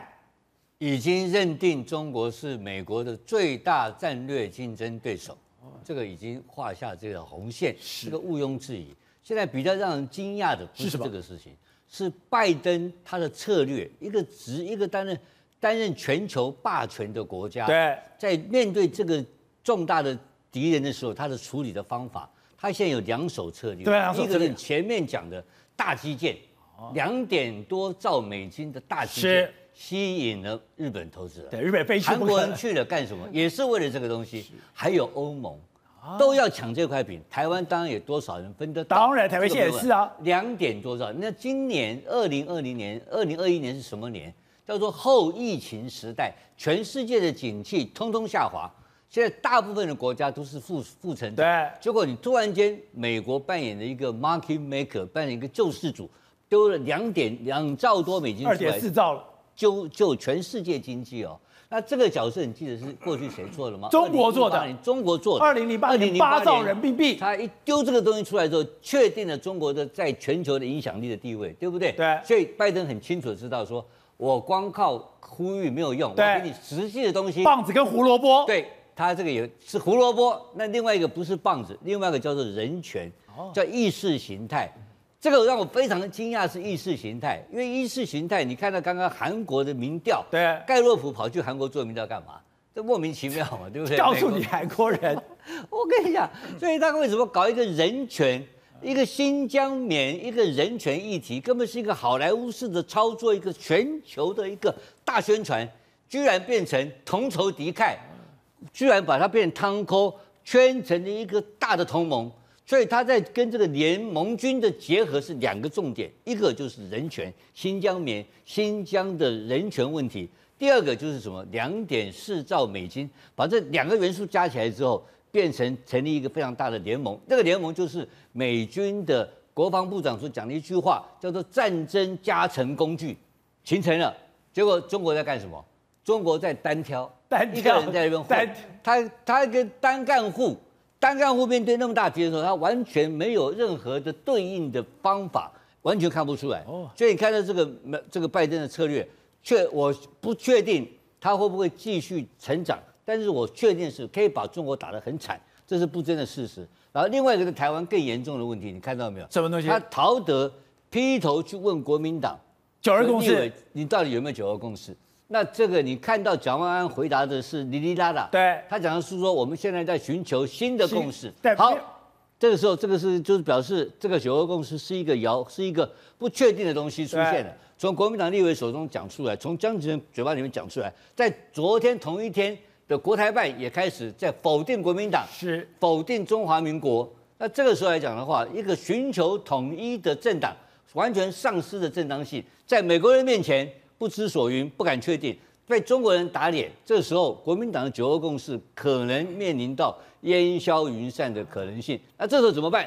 这时候帮谁解套？帮谁解套？帮蔡英文解套。为什么？因为如果国民党都不坚持九二共识，国民党跟共产党都没有所谓的共同政治基础存在的话，那九二共识就不能框在他头上了，就不存在，不存在，大家寻求新的共识嘛。那新的共识存在的时候，我们民进党也在寻求新的共识，那叫大家一起慢慢寻求新的共识，哎，民进党解套。所以陶德昨天的飞来一笔，帮民进党解套，要告诉你中共，你中北京当局要跟台北当局要寻求新的政治共识，因为大家都不不都放弃九二共识了。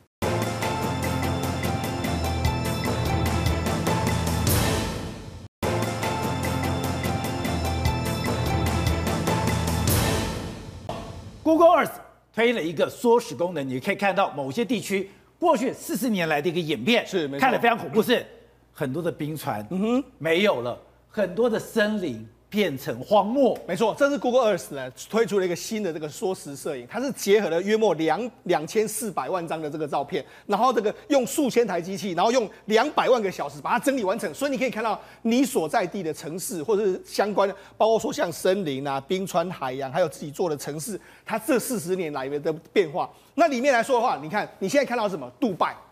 杜拜，你看四十年前是这样，可你看到海沿沿岸海边越来越多的城市。你看，现甚至说旁边的世界岛出来，旁边的棕榈岛、世界岛，甚至是杜拜的帆船饭店，一个一个出现，这就是杜拜所在的这个、欸。真的是沧海桑田。对，你看，你看到这个，你就觉得说，哇，真的是变化非常非常大。那甚至你看到这里画面也是一样，它这个整个真是森林，森林原本有森林的地方，你可以看，现在后来就慢慢都没森林了，森林完全都没有，完全都被开发完完毕的一个状况。那这是冰川。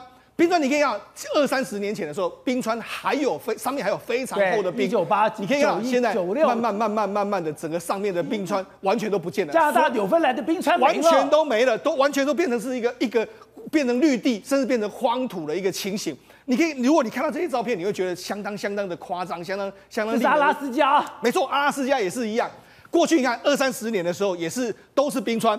那就后来慢慢慢慢，你看冰川开始往后退，甚至冰川完全融化。你你可以想象得到吗？沿岸过去峡湾了，峡湾过去，你可能在在海边都可以看到冰川，现在完全看不到。另外一个格陵兰也是，格陵兰过去你看空拍的时候，你看几乎是完全都是白茫茫的一片。结果没想到，经过二十年，经过三四十年之后，现在已经完全都变了一个样子。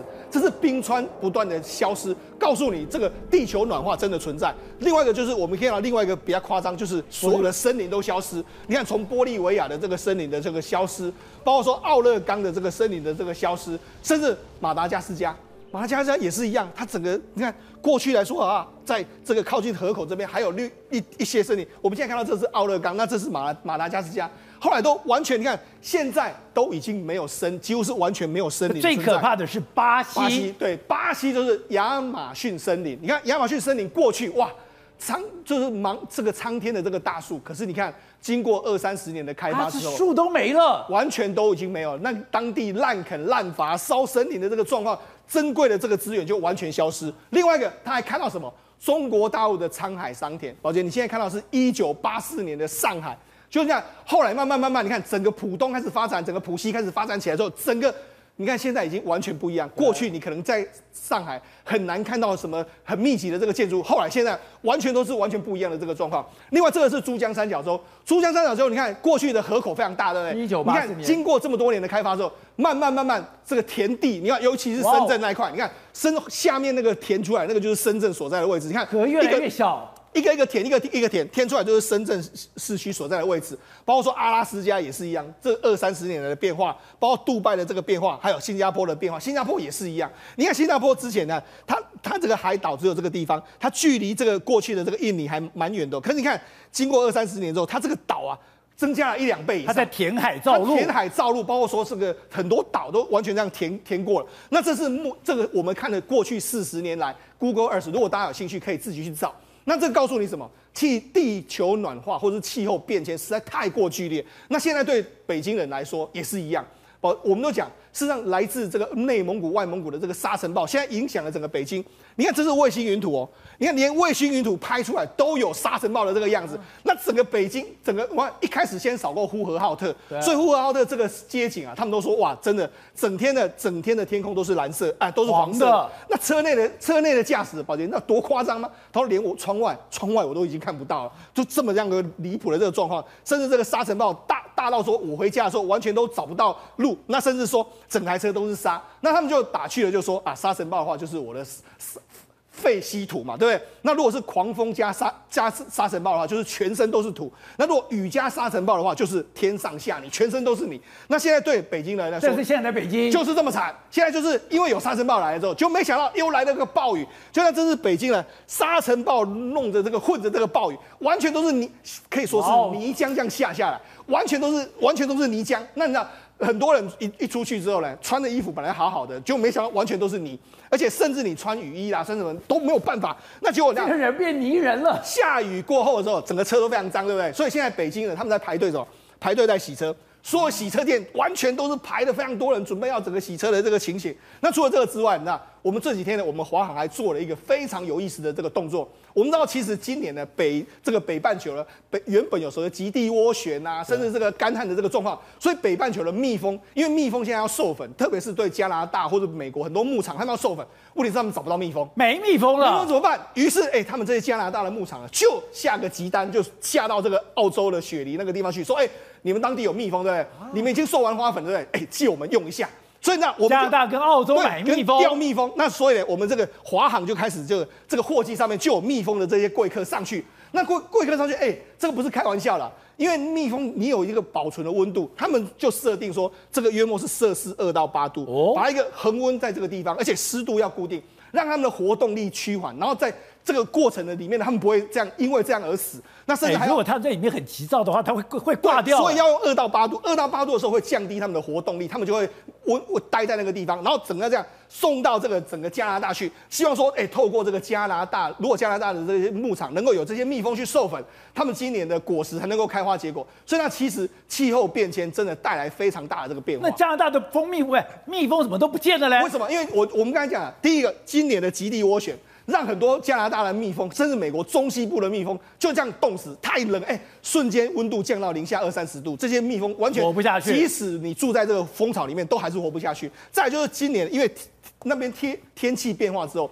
大黄蜂今年在这个美国非常多，那大黄蜂它就会攻击蜜蜂，所以大黄蜂你看全世界最可怕的中华大黄蜂去了，它攻击这个这个蜜蜂之后，让蜜蜂整个数量又减少，哇！所以你就知道说，其实今年加拿大的这些农民、加拿大的牧场的这些，还有美国牧场，都是很担心没有蜜蜂啊。他们讲说，一只大黄蜂进到蜂巢里面，可以全面屠杀，全面屠杀。那你知道，是不是他们还为了要这个抓这个这个大黄蜂，他们很多这个相关的这个牧场的主人还自己做陷阱哦。他是说用黄用这个所谓黄汁还有红糖作为陷阱，然后抓它这样子，但是没办法抓不胜抓，所以那加上天气的这个状况，所以才说嘛，加拿大跟北美目前是没有蜜蜂，所以只能够出动来自远方澳洲来的蜜蜂，赶快救急。就因为加拿大的蜜蜂从来没有看过大黄蜂，因为如果是日本的蜜蜂，他们就知道。我对付大黄蜂，我给你把你包围起来，包围起来我就会增温，增温以后大黄蜂就会死掉，我的蜜蜂跟大黄蜂会取得一个平衡，就没有想到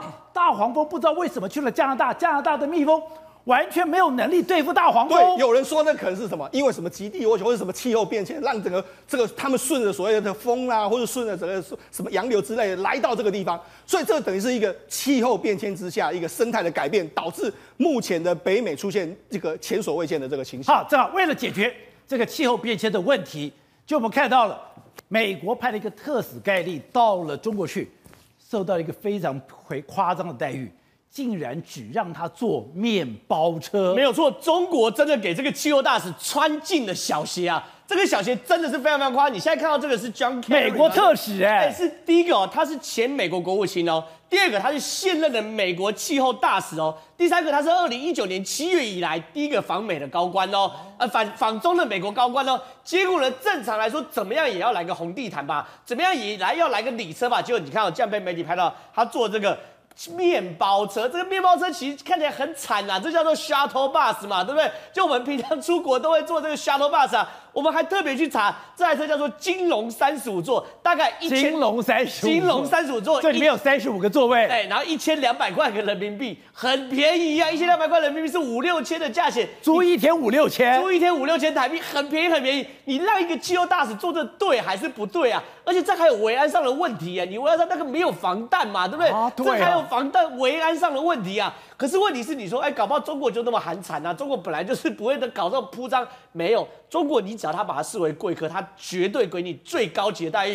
我先讲二零一四年，不要讲什么什么外国客，萧万长啊，你看最基本的嘛，你出飞机的时候就要有红地毯，然后红地毯你要在那边挥手。然后挥手笑，下面有很多人围着你，然后鼓掌啊，这个拍照啊等等的。我坦白说，我 John Kerry 我真的没有找到任何一张他在飞机上下的照片。所以说，以前肖万长去跟他太太有红地毯，这么风风光光，出来有红旗的车子可以坐，结果。John Kerry 只能坐在最后面的面包车，很惨的。然后吴伯雄也是啊，吴伯雄二零零八年去的时候，你看还献花嘛，对不对？我跟你讲，最下面的是谁？庞贝奥，二零一八年十月去，那个时候已已经闹翻了。庞贝奥已经那时候已经开始说美国印太战略，二零一八年对不对？已经非常非常冷了，一样。至少礼物那个体面要到嘛，你门打开，这个下来要有人接，欸、要有记者啊。但是他没有红地毯了，对，他没有红地毯，但是已经有规格有差了。可是今天 John Kerry，我跟你讲，我真的找不到这个画面，我真的没有看到 John Kerry 下来啊，然后有人接机啊等等。John Kerry 唯一出来画面就是这个，所以其实中国是真的给 John Kerry 穿进了小鞋。然后呢，你去上海，然后呢，上海你也李克强也没有嘛，习近平没有就算，李克强也没有嘛，然后就渐渐寒正，然后两个谈谈，然后一两天就散了嘛。所以这东西是穿进了小鞋，就给他吃排头嘛。所以说，站在美国角度，美中这边，坦白说，我认为已经没得谈了。你今天美中如果只剩下只有气候可以谈的话，你表示已经没有得谈了嘛。很多东西可以谈，经济啊、科技啊、军事都不谈，就谈气候，没得谈了。美国现在在做什么动作？收敛他的战场。一个战略上最大原则，不可以多线作战嘛，对不对？还记得吗？阿富汗那时候拜登撤兵，他说什么东西？要集中力量去对付中国。对，集中力量对付中国。然后呢，美国下一个另外一个战场是什么？俄罗斯。哦，拜登也在收敛俄罗斯的战场哦。真的典型的战和两手。什么叫战和两手？四月十三号的时候，拜登跟普京通电话。拜登跟普京通完电话，你看他直接跟普京讲说：“哎，兄弟啊，过两天我会制裁你，你自己悠着点。”他先预言，然后呢，结果呢，十五号他真的制裁，真的制裁，真的制裁，制裁二十个俄罗斯企业，然后驱逐十个俄罗斯在美国的官员，驱逐。那就闹翻了。你说闹翻就算，可是什么叫战和两手？第一个，我有先跟你打招呼。第二个，我制裁完后，拜登马上召开记者会，你知道他跟普京喊什么话？他说：“普京啊，我我还可以做的更多，但是我决定不要。哦、我觉得两国是降低冲突的时候，我们明年夏天在某某个地方。”第三方来降低冲突，降低冲突，所以这是典型的战和。然后我要跟你见面，还要跟你见面。现在他不跟习近平见面，跟习近平见面，所以这典型的战和两手嘛。那你回过头来站在普京上很好啊。今天前面如果有个中国当挡箭牌，美国把所有精力都放在制裁中国上。等一下，普京要落跑了吧？普京就当然落跑，我普京落跑，我就发展修身养息，发展俄俄国。可是中俄不是世界越动荡。中俄越要携手远行吗？可是问题是，今天中国也不是只想干掉美国，中国也想干掉俄罗斯，他们两个没有这么好嘛？是这样吗？普丁卖给萨姆四百，给中国也遮遮掩掩嘛，拖来拖去嘛，所以他们两个我不认为有真正合作。站在普丁讲，如果今天中国被美国真的彻底打趴的时候，所以拜登现在要想要切割普丁跟习近平的关系，当然离间嘛，因为拜登美国是老大，那普丁跟中国谁要当老二？谁很难呢？谁被干掉谁是老二嘛？一个人被干掉，就另外一方是老二嘛。所以站在普普丁立场，如果今天中国真的被美国打趴了，那我就是肆无忌惮就跨过中国去做所谓的老二。而且中国对于北极圈也在染指，哎，北极圈是谁最大利益？是俄罗斯最大的利益。所以你说美国跟中国有些修昔底德陷阱，老二跟老三也有修昔底德陷阱啊？怎么会没有修昔底德陷阱？我要争老二老三，说两边也是不合。所以以前中共的统战是联合次要敌人打击主要敌人，现在对于美国来讲，主要敌人都是中国。我就连所有人都是次要敌人。美国现在做的所有事情都是跟中国学的嘛。第一个集中力量干大事，把阿富汗全部弄搞基建，搞对嘛。然后呢，第二件事情，联合主要敌人，然然后对付呃联联合次要敌人对付主要敌人，联合俄罗斯对付中国。然后呢，战和两手全跟中国学的嘛。所以其实拜登这些建制派，我觉得做起事来。一刀一刀切，确实哦，我觉得有章法，有章法吗？当然有章法，因为这些东西很清楚。我们原本以为拜登是什么北京拜登，他其实搞不清楚状况。可你看哦，他一刀一刀切，该切的时候比谁都狠。他想，我北京拜登都已经转弯了，你国民党还在搞什么？这就是美嘎之所在嘛。你看他今天派人来，他派退休官，派退休政务官，你中国一点毛病都挑不出来。可是呢，所有的规格全部是跟现任官员一模一样，坐官员的飞机来，然后官员来接待等等的。所以这东西让中国一点毛病都挑不出来，这个就叫做战和两手嘛。